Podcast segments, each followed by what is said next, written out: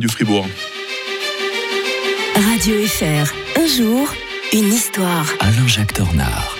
Il nous rejoint comme tous les matins pour nous raconter l'histoire comme personne d'autre. Bonjour Alain Jacques Tornard. Bonjour Mike. Nous sommes le 14 décembre 1735. Naissait ce jour-là un certain euh, Pierre Dupont de Nemours, exemple vivant de ce qu'on appelle le rêve américain. hein. Et oui, et pourtant il n'y a pas plus français que, Mhm. que ce Dupont de Nemours, comme son nom l'indique.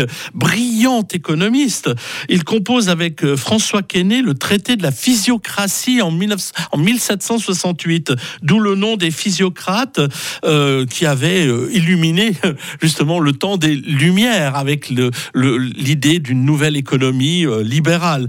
L'un d'eux, Turgot, devient même ministre de Louis XVI et Dupont entre à son service. Il est élu euh, député de Nemours aux États généraux. Savez, au moment de la Révolution 1789, d'où son nom de Dupont de Nemours.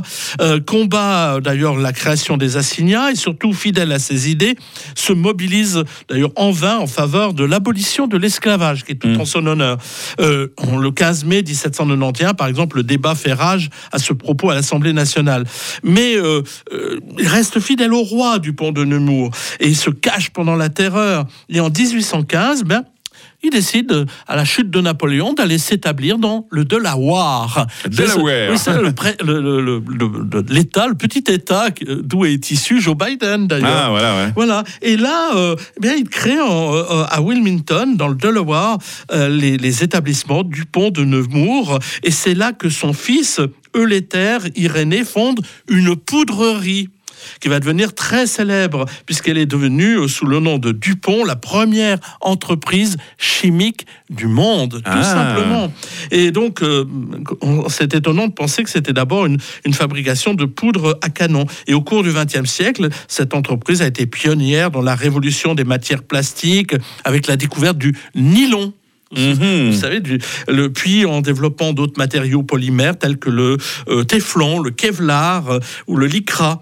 Et pendant la Seconde Guerre mondiale, il participe d'ailleurs au projet euh, Manhattan, Ma- Manhattan, où c'est le projet de, de construction de la bombe atomique. Donc c'est assez étonnant de voir euh, le parcours depuis Ouais. Nemours en France via Paris pour aboutir aux États-Unis. C'est une success story. Et Comme dem- on dit. Demain, on parlera du, du Canada et plus précisément de la présence d'une feuille d'érable sur le drapeau canadien. Pourquoi donc? Eh ben, Ça va nous permettre de remonter en 1964 avec vous. Alain-Jacques Tornard, très belle journée à l'historien de Radio Fribourg. Bonne journée à tous. Il est 6h